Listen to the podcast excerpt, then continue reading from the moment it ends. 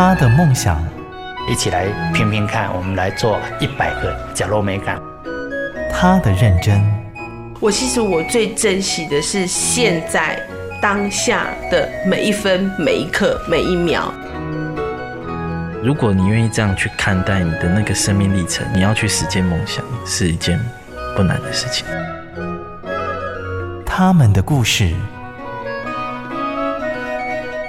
台湾幸福进行曲，每月精选。本节目由美律实业赞助，古典音乐台策划制播。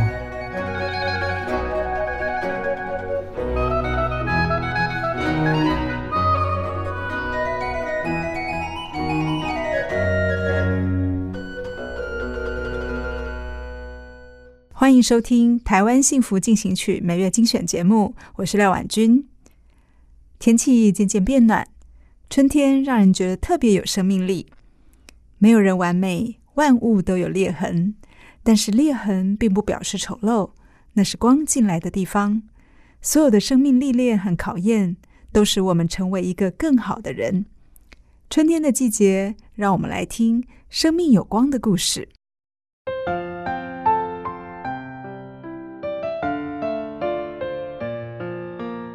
台湾幸福进行曲，一闪一闪照亮石碇的萤火虫书屋。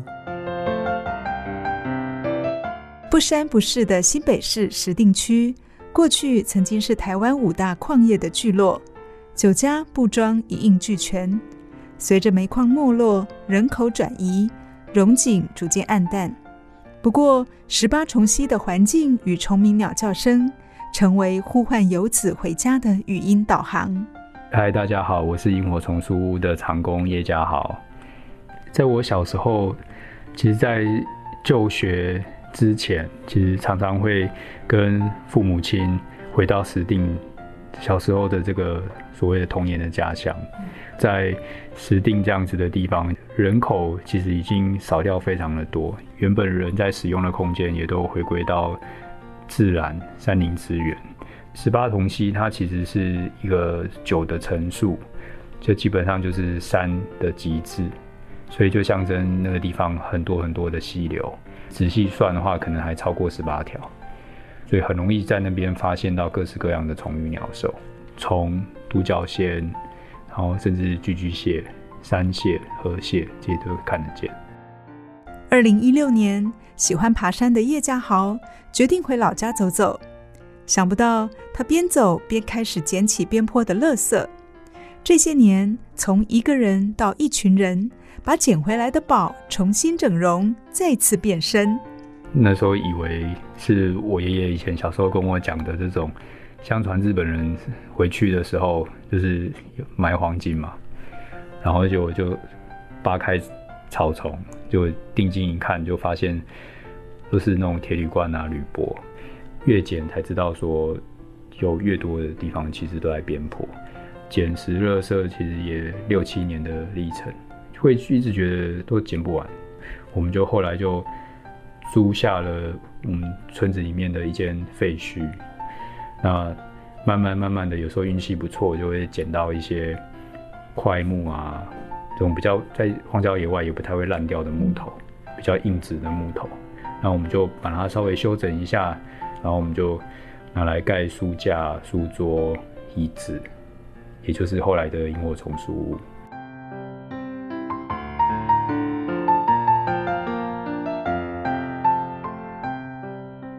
当故乡人去楼空，只剩老人跟小孩，这位青春少年。默默的在假日回来捡垃圾，因为新北市十八重溪是叶家豪生命茁壮的地方，也是离开后一直忘不了的家。那时候我回乡的时候，其实我父母亲很纳闷啊，都觉得说啊，你是去哪里爬山？你怎么身上全部都脏兮兮的？因为我们家都是农业的世家，所以这个舅舅在彰化。种葡萄，然后外公外婆是抓鱼的，他们是渔业的。那外公在年轻的时候跑这个远洋渔业，跑到马拉加斯加。就是说，小时候其实我身边其实基本上都是农林渔牧这样，所以就是都在这种山林里面打滚。也许对我来讲，我活在一个充满了美好声音的一个大自然环境里面。闪亮亮的童年往事，让叶家豪舍不得家乡变了样。那些年努力收集来的废木料，最后长出了一间书屋。只是开幕前夕遇到老天爷的残酷考验，就是因为我们书屋其实是在以前文山煤矿的这个职工宿舍的老房子，泥沙台风，我们一般俗称那种爆头台风这样，那个老天爷就不偏不倚的就把书屋的屋顶整个掀掉这样，全泡汤，就是那时候其实是真的蛮心疼的，因为这么多的职工的那个爱心，然后那时候我有接到蛮多电话，因为。这个讯息就从职工的群组啊、FB 啊就扩散出去了，传得很快，甚至传到那个报纸上都看出来了。我接到很多很多很善意的电话，到现在都几年过去了，但是我心都还是暖。风雨生信心，加上爱的推波助澜，让重建书屋变成了全村的运动。我们就是一个很快乐又松散的组织。那。也许这个事情要整让它走得比较久，所以那时候我们就在一个月内，我们要先想办法把把这个书屋的屋顶修好。所以那时候我们就募集了村子里面很多各式各样长辈们的蔬菜，一盒一盒或一包一包，然后就开着这个拾荒小货车，就到都市里面到处去兜售，天桥、地下道啊，高速公路交流道。那也练成了树屋的另外一种的极限能力，就是卖菜。与其这个满天抱怨啊，就是说为什么老天爷要去开这种玩笑，那倒不如还是一样的态度，就是那就努力的去做啊。有了成功经验，叶家豪直接飞到日本学习种菇的技术，一个永续经营的公益概念开始在故乡的土地上扎根。日本吃菇的这个功课数啊，都还是全世界数一数二，然后甚至可以说是排行全世界第一。那为什么会选菇？是因为刚刚有提到石碇的十八重溪，它本身就是一个谷山谷，所以它的湿湿度其实是很均匀的。所以我们那时候就用养菇、种菇、收益回馈书的方式来经营这样子的环境。这个事情也感染了蛮多的哥哥姐姐，然后就被贴了一个标签，就是地方创生。青年回乡的这个议题也被越来越多人注重。啊，我只是说早几年回去做，希望能够去陪伴守护的这个地方，可以发展成一个模式。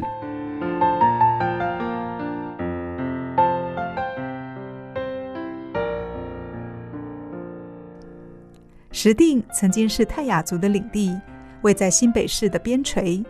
萤火虫书屋创办人叶家豪返乡深蹲六七年，终于成功改造了荒废的老屋，扭转了整座山的命运。一开始都是社会青年比较多，工作之余大家有空就慢慢用。我已经把工作辞掉，我现在是专职。但是不是专职捡垃圾啦，萤火虫书慢慢现在也长出一个经营模式。我们就是一直不断的把这个环境基地一块一块把它整理起来，越做越扎实。那希望这些环境教育的这些题目，它可以变成是一个营运模式。所以对我们来讲，我们现在其实也都是无偿的去提供给学校机关一起来参与，然后一直不断的在做这个产品服务上面的改善。但将来是不是有机会可以让这个好的山里面的这些凉爽的感觉，甚至是虫语鸟叫的声音，都可以变成是一个很好的环境教育的课程。双手触摸故乡，双脚踩进土里。萤火虫书屋规划的每种课程和活动，都跟环境、地球永续息息相关。比如说，一公分的土壤需要多少年才有办法形成？然后就会让小朋友讲，五百年、一千年、一万年、十万年、一百万年、一千万年，真正的答案其实是五千万到八千万年。然后这时候就会有算术题，就是请问一下，如果我们一个人可以活一百岁，我们要投胎几次才有办法看见一公分的土壤？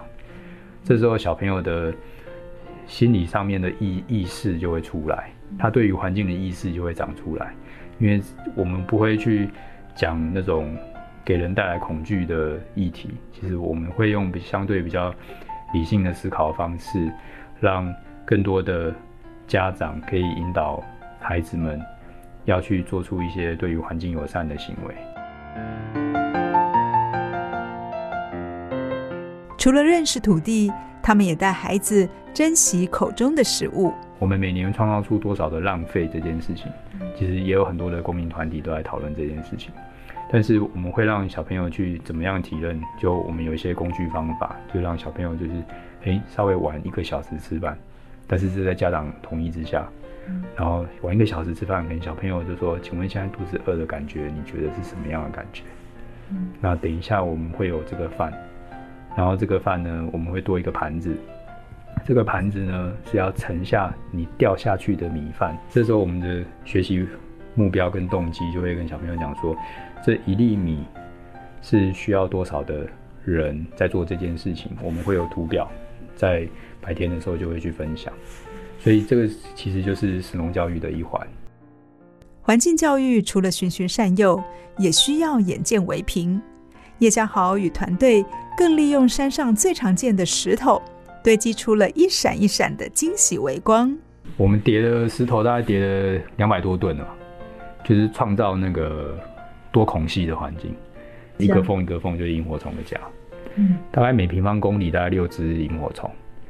然后我去年四月份在监测，已经到七十二只啊，所以生命会找出路啊。对我来讲，我就会觉得说，如果可以做一些什么样的事情，其实让小朋友他有朝一日他也得离开的时候，但是他可以带着一种祝福，一种这些在石碇里边还在的哥哥姐姐所提供的一些家乡的记忆，我觉得是好的，因为有朝一日这些孩子说不定可以。反哺他的家乡，反哺他小时候快乐成长童年的家乡。跟叶家豪聊天，充满哲学性。也许就是这种宏观的爱，让他愿意持续的诉说大自然的奇妙和宝贵。我们人就是活在这样子的一个大自然的环境，它是一个封闭性的环境，就是一大家俗称叫做地球，但是还可以说是银河系里面的一颗小行星。那大家有这样子的机会，可以在那么浩瀚的宇宙里面去共同在一个小很小很小的行星里面这样子对话生活在一起，我觉得它是很难得的。所以对于这个小朋友他的这个自然宇宙观，还有人应该要怎么样子在大自然之间去以一个代管人的方式去维护这样子的环境，然后可以好好的再。交给下一代，再下一代。进山盖书屋办活动，叶家豪利用农学的专业活络山城经济。至于当初怎么会弃城市选故乡，他笑笑的说：“其实我也没有那么大的使命感，就只是小时候的这些家乡的记忆。其实他就是一直不断的在。”提醒我，好像我该做一些什么样的事情，所以后来我们开办了各式各样的这种小课程、微课程，那也是去鼓励更多的地方上的孩子，就是减费补费，把这个材料能够再带回来，再次的去使用它。一方面也是爱物惜物惜福，二方面也是鼓励小朋友能够去为自己的人生去敢于梦想。一个人走得快。一群人走得远，没有预期的开始，却能够吸引有志一同的伙伴一起往前。这样的幸福，相信做过志工的人就会知道。是蛮多志工，就是一起走了六七年的这种最最早的，或是比较老的志工，其实大家都会有这种感觉。啊，这种感觉其实就是一种，我觉得是蛮强大的幸福感。其实我被问过很多次，因为好多人都好像都有自工招募上的问题，嗯，就是好像不太好招募还是什么。不过我觉得应该就是目标明确吧，对啊，啊想法简单，对，可有可能是我人太简单了，就觉得把这件事情就好好做啊，啊就这样做啊，把东西做简单，对把东西弄太难，我觉得大家又不好做。为了一个使命上山的叶家豪，如今带着许多人一起回石定家乡。从一开始的这种破烂废墟的这个历程走到现在，这样啊，大家就像朋友一样，然后也会有新血进来，就是来来去去，来来去去，就是每个人都在交棒，一棒传一棒这样啊。我我比较像是那个长工，越来越像那个吹哨的吹哨子那样，哎、欸，开始喽这样子。或许十八重溪不是你的故乡，但我想一定可以成为每个人做梦的起点。有空如果到石碇爬山，也许也可以探访萤火虫书屋，感受社区生命力的温暖。先休息一下，音乐和广告之后，再进入《台湾幸福进行曲》下半段的节目。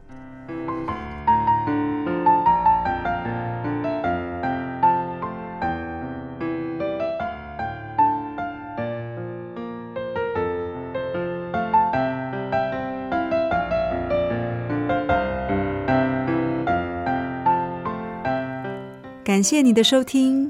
如果你喜欢我们的节目，欢迎在 Apple Podcast 评分五颗星，并且留言。如果你是用 Spotify 等其他 App 的平台来收听，也请帮我们分享给你的朋友。我们下期再见，拜拜。真的很感谢默默为这块土地付出的每一个人，让我觉得幸福就在身边。我是美绿实业廖陆立，跟你做伙创造温暖的社会。美绿实业与您共谱台湾幸福进行曲。